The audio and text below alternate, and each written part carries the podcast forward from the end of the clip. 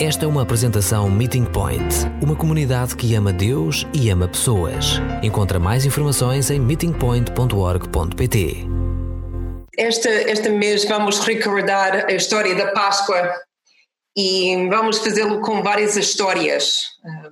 Eu escrevi, às vezes tenho essa, essa, esse momento de criativa e, e gosto muito de escrever e olhar pela Bíblia e essa é uma das histórias, essa, essa última semana antes da Páscoa, é uma história que desta crianças uh, crescemos a aprender e ouvir e ler tantas vezes, tantas vezes. E então, às vezes, fica tão familiar para nós que perdi ou, ou perde a sua emoção ou a sua realidade. Então, este mês, gostava de tentar fazer alguma coisa ligeiramente diferente e tentar olhar uh, pela mesma história, antiga história, mas com vozes diferentes, de ponto de vistas diferentes. E se calhar vai ajudar-nos a tornar uh, novamente uh, a história mais, mais real. Porque agora, quando lemos a Bíblia, tudo é muito preto e branco, já, já temos a história, já sabemos o que acontece e o que aconteceu e o que vai acontecer mas não foi tão fácil de entender no momento que tudo isso aconteceu. Sabemos que os discípulos não entendiam o que estava a acontecer e eles tiveram os altos e baixos emocionais, tudo na mesma semana. E eles, como nós, tiveram dificuldade a interpretar os seus tempos, a entender as contradições e sentiram-se decepcionados e depois a decepcionar os outros. Eles estavam a ouvir Jesus, mas não conseguiam entender tudo o que ele dizia. Eles não queriam entender o que ele estava a dizer. O caminho que ele estava a seguir já não era tão apelativo como era antes. O caminho parecia ser mais sombrio e assustador. Poderiam eles confiar em Jesus até o fim? E poderemos nós? Jesus nunca disse aos seus discípulos como cada um ia reagir à sua morte e que parte cada discípulo teria na sua morte. E provavelmente foi bom ser assim, pois duvido que eles tivessem acreditado nele. Os discípulos teriam acreditado que a beleza salvaria o mundo. Só que eles não podiam imaginar como algo tão horrível, tão feio, se tornaria tão bonito. Hoje começaremos a nossa caminhada em direção à cruz, com duas refeições e uma festa. E esta semana que vem gostaria de vos convidar a ler João capítulo 12, versículo 1 a 19 e capítulo 13, versículo 1 a 38. E se vocês conseguem fazer isso antes de sexta-feira, essa, essa história que vou cantar, contar agora é sobre essas, esses dois capítulos, 12 e 13 de João. Na sexta-feira vamos continuar a história. Mas essa é a nossa primeira história. Começa assim. Vocês não sabem o meu nome e também não vos vou dizer. Não é importante o que vocês precisam de saber é que eu estava lá. Eu não era um dos doze, mas segui Jesus para todos os lugares onde ele foi. E gostava muito de ouvi-lo falar, de estar perto dele e de ver as coisas incríveis que ele fazia. Eu segui-o quase desde o início, mas tenho de admitir que ultimamente as coisas pareciam diferentes. Jesus já não, não ria tanto ele estava muito mais sério e contemplativo. Ele falava mais sobre a sua própria morte, mas de alguma forma isso não parecia real. Jesus não podia morrer, não agora, não quando ele era tão popular entre as pessoas. Ele era o homem mais amado em Israel. Os fariseus é que não gostavam dele, mas eles não tinham muito poder. Pelo menos era o que pensava. Estávamos a caminho de Jerusalém e eu não achei que isso fosse uma boa ideia. Embora amado pelo povo, ele era odiado pelos chefes dos sacerdotes e Jerusalém era o seu território. Podíamos celebrar a Páscoa nos arredores de Jerusalém. Não tínhamos de nos meter mesmo lá dentro. Fiquei aliviado quando Jesus disse que íamos parar em Betânia e passar algum tempo com Lázaro e as suas irmãs. Talvez eles pudessem convencer Jesus a passar a Páscoa com eles. Eles eram uma família espetacular, muito divertida. Marta era uma ótima cozinheira, Maria uma ótima ouvinte. Mas naquela noite, a estrela do jantar foi Lázaro. Ele tinha um aspecto incrível para quem já tinha estado morto. Nós estávamos lá para celebrar a nova vida de Lázaro e o que Jesus tinha feito por ele. Olhei à volta da mesa e da casa, muito cheias, e fiquei impressionado com todas as pessoas que lá estavam. Eu conhecia muitas, mas ainda havia alguns que não tinha visto. Parecia que tinha convidado toda a vila. Ainda pensei que a Marta ia ficar estressada e com raiva, mas não. Ela parecia estar a divertir-se e encantada para poder celebrar e servir. Uma combinação agradável, lembra-me de pensar. Estou feliz que ela tenha encontrado paz com isso. Fiquei a perceber, a partir das conversas que tive, que todas pareciam estar lá para razões diferentes. Muitas pessoas queriam mesmo ver Lázaro, para ver se era verdade ou se ele parecia diferente depois de ressuscitar dos mortos. Marta, obviamente, agradecida, mas metade das pessoas com quem falei queriam ver o Jesus dos milagres e talvez vê-lo fazer outro. Um grupo, a um no canto, com quem não me atrevia a falar, eram os chefes dos sacerdotes. Eu consegui ouvir a sua conversa e não era boa. Vocês acreditam que eles estavam ali a maquinar? Homens de Deus, a conspirar para matar Jesus e Lázaro. Era um absurdo. Eles nunca iriam safar-se com, com coisa dessas. Não poderiam estar a falar sério. Ainda assim, achei que era melhor eu avisar Jesus, ou pelo menos contar o Pedro. Mas o primeiro discípulo que encontrei foi Judas. Por isso acabei por lhe contar. Ele disse-me para não me preocupar com isso, que iria conversar com eles. Quando olhei para trás, ele estava a conversar com os chefes dos sacerdotes. Parecia que os estava a acalmar. Nem sonhava como estava errada. Quando me juntei aos outros, vi a Maria caminhar em direção à mesa e trazia alguma coisa na mão. Ajoelhou-se ao aos pés de Jesus e nesse momento percebi que ela estava a abrir um frasco de perfume. Derramou-o nos pés de Jesus e limpou-lhe os pés com os seus cabelos. Nunca tinha visto um gesto tão afetuoso e tão extravagante. Esse perfume deve-lhe custado um dinheirão e ela não guardou nada. Quando terminou, a casa toda cheirava a perfume e o frasco estava vazio. Ela deu tudo a Jesus. Todos ficaram parados. Acho que estavam sem saber o que dizer e para onde olhar. Por que teria ela feito aquilo? Judas foi a primeira a falar e não correu bem. Ficamos chocados com o tom dele e a expressão sem o seu, em seu rosto. Ele estava mesmo zangado.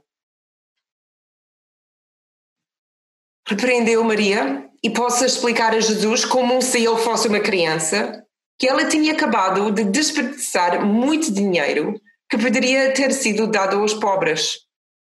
Por momentos até pensei que ele tinha razão e essa perfume podia ser vendido por muito dinheiro, mesmo.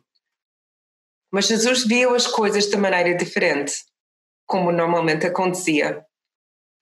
E ele elogiou a Maria pela sua oferta. Afirmou que ela o que estava a preparar para o seu enterro. Vem lá outra vez, pensei, a falar da sua morte e de que não vai estar conosco para sempre. Será que ele ouviu o que os sacerdotes estavam a dizer? Eu não consegui dormir bem naquela noite. A oferta de Maria as conversas que tinha ouvido, a ira de Judas e a constante conversa de Jesus sobre a sua morte. Há pouco tempo atrás estávamos sentados nas encostas ou à beira-mar a ouvir-lo falar sobre o reino de Deus e alimentar as pessoas com autênticos milagres. Agora aqui estávamos nós, muito perto de Jerusalém, e Jesus estava focado na morte. eu preferia os momentos mais felizes. Na manhã seguinte, quando estava a tomar o meu pão, Jesus anunciou que iremos a Jerusalém. Nem queria acreditar. Ele não podia estar a falar sério. A cidade ia estar lotada. Não íamos conseguir encontrar um sítio para ficar e muito menos para celebrar Páscoa. Além disso, Lázaro até convidou Jesus para ficar.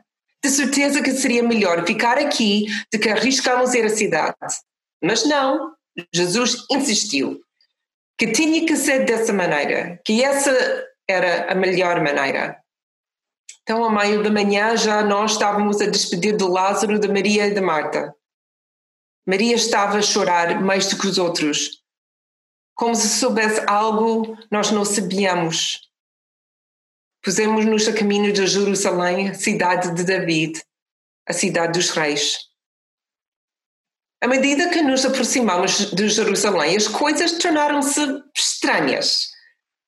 Nos primeiros quilómetros, as pessoas acenavam a Jesus e gritavam pelo seu nome.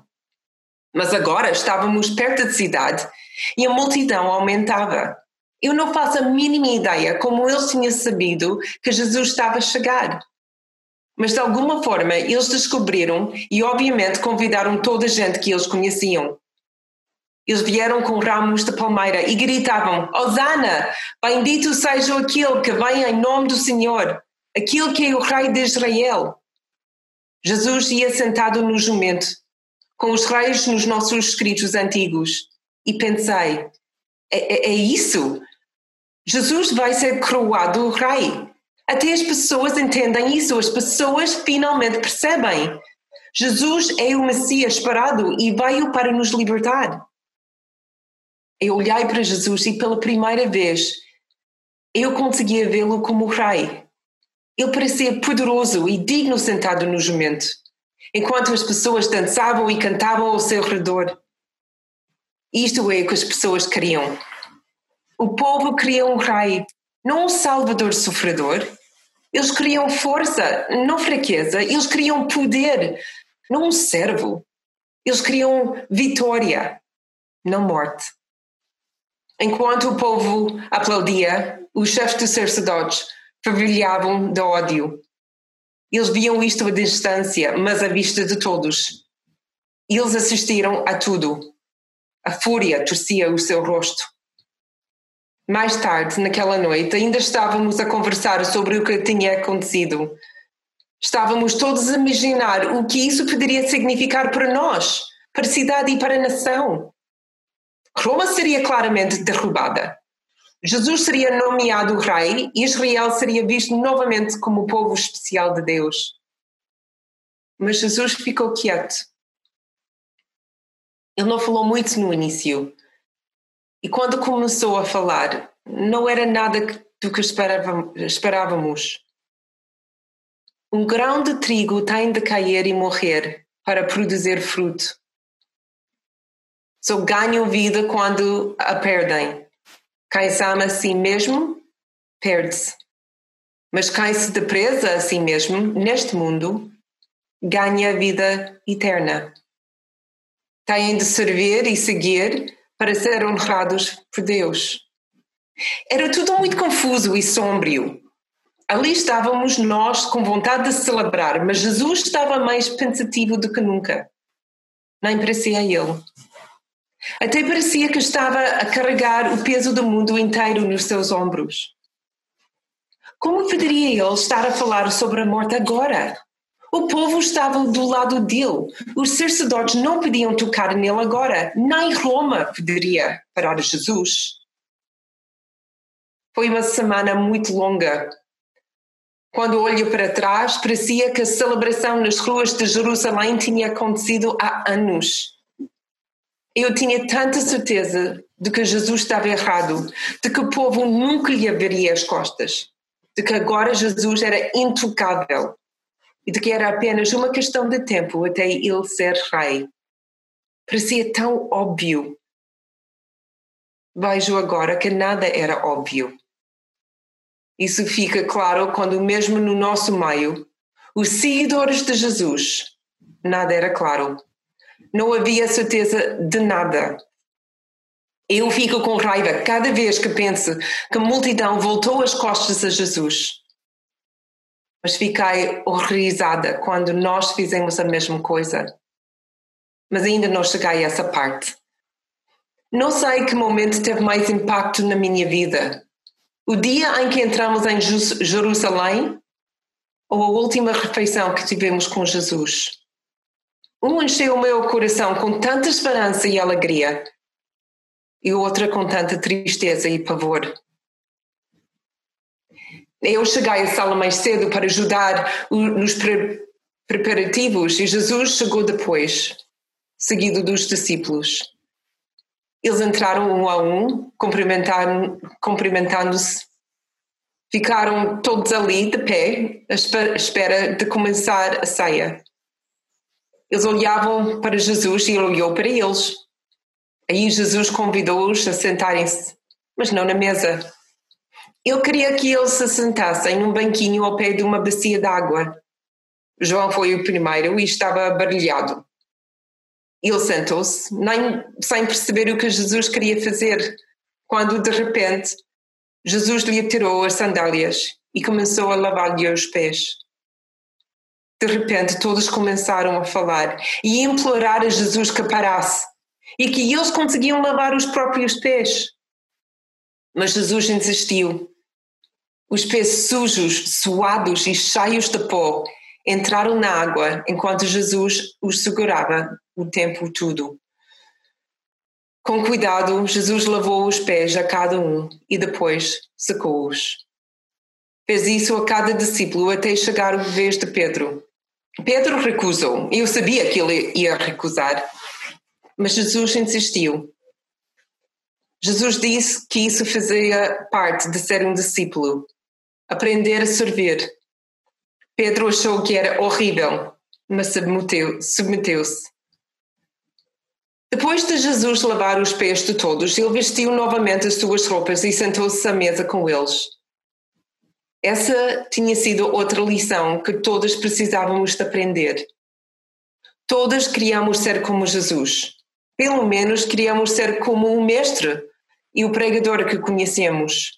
Não tínhamos tanta certeza se gostávamos dessa coisa de lavar os pés. Mas Jesus insistiu que deveríamos aprender a servir uns aos outros.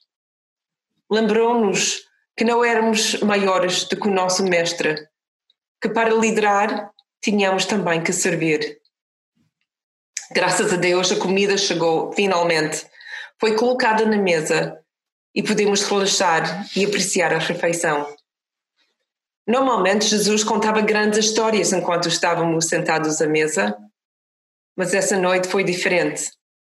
E ele contou-nos uma história, mas era sobre a traição. Ele insistiu que um dos doze discípulos o ia trair. Eles olharam uns para os outros a tentar adivinhar quem seria. Eu olhei para eles todos e tive quase certeza que seria Tomé. Ele estava sempre a questionar Jesus e tinha sempre muitas dúvidas. Tinha certeza de que ele não aguentaria muito mais tempo no grupo.